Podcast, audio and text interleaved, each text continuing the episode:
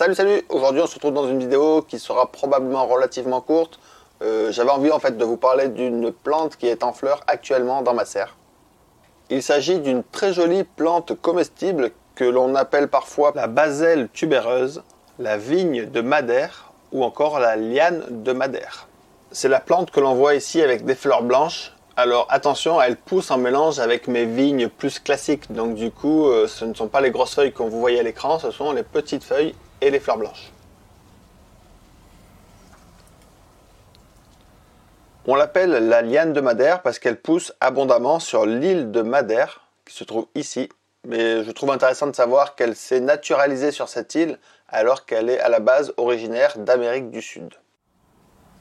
Donc cette liane de madère a des racines tubéreuses que l'on peut manger cuit. Vaut mieux les manger cuits car crues elles sont, euh, elles sont pratiquement immangeables crues, il y a trop de mucilage, mais donc on les mange cuites. D'après les informations que j'ai trouvées, il semblerait que cette plante, on ait essayé de l'importer en quantité en France euh, dans le 19e siècle, dans le but en fait de, compléter les pommes de terre, car, les pommes de terre étaient atteintes de la maladie du mildiou, et du coup on a cherché une plante pour, euh, pour les compenser, pour les remplacer en partie. Et donc, on a essayé cette liane de Madère, car elle, elle n'a pas de maladie. Mais bon, il faut croire que cette liane de Madère n'a pas réussi à remplacer la pomme de terre. Enfin bref, moi personnellement, ce qui m'intéresse le plus, c'est le côté épinard grimpant. Euh, parce que la partie que je consomme, ce sont plutôt les feuilles. Euh, les feuilles de cette plante, il faut savoir qu'elles sont euh, très rafraîchissantes, craquantes, croquantes. Euh, cru, on peut également les manger cuites, donc voilà, comme un épinard, on peut manger cru ou cuit sans aucun problème. Alors c'est une jolie plante volubile, c'est-à-dire qu'elle s'entoure autour de son support et elle propose une très jolie floraison au mois d'octobre. C'est une liane qui peut atteindre très régulièrement les 2 mètres de hauteur et euh, pour atteindre un maximum dans les endroits très chauds, un maximum de 7 mètres de hauteur. Les jolies fleurs qui apparaissent chez moi au mois d'octobre sont, enfin, sont agréables, elles ont un parfum vraiment très agréable qui, ressemblerait, on va dire, un petit peu à l'amande, vite fait quoi.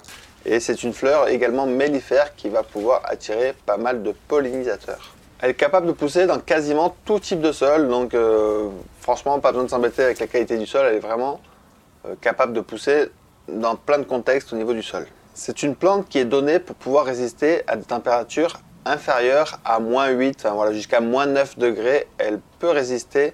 Euh, généralement, c'est la partie aérienne qui disparaît et les racines restent en vie sous terre et elles redémarrent au printemps. Enfin, moi, c'est ce qui se passe dans ma serre. Hein. Dans ma serre, les températures sont très très inférieures à 0. Elles peuvent aller jusqu'à moins 9.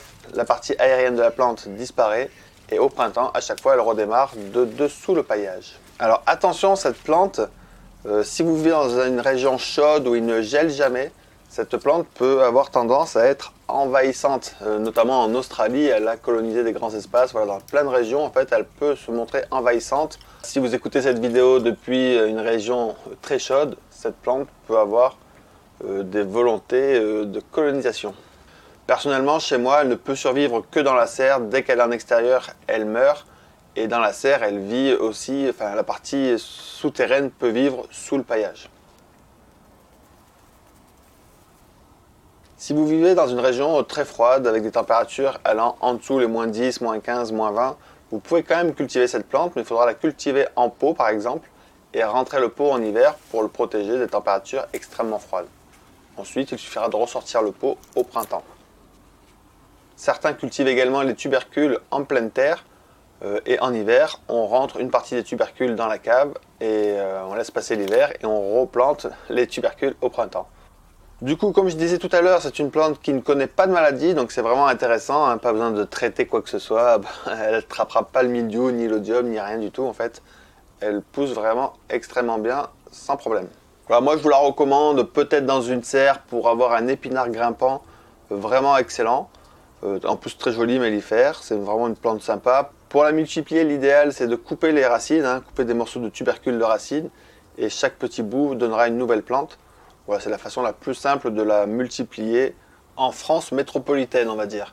Dans les pays beaucoup plus chauds où il ne gèle jamais, on va pouvoir voir apparaître sur les tiges, dans les branches, des petits tubercules aériens qui euh, après s'écrouleront au sol et permettront à la plante de se multiplier euh, de cette façon-là en fait. Mais bon, pour avoir l'opportunité de, croiser ces tubercules aériens, il faut vraiment euh, voir la plante dans un climat très chaud. Par exemple, chez moi, même dans ma serre, dès que l'automne a bien avancé, toute la partie aérienne meurt de froid et c'est seulement les tubercules enfouis sous terre qui réussissent à survivre.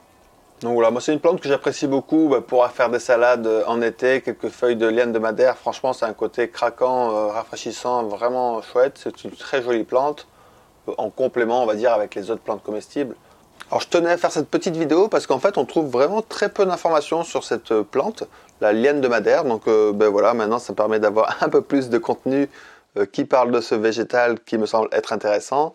Euh, je vous remercie beaucoup, je vous dis à très bientôt pour de nouvelles aventures. Allez, ciao ciao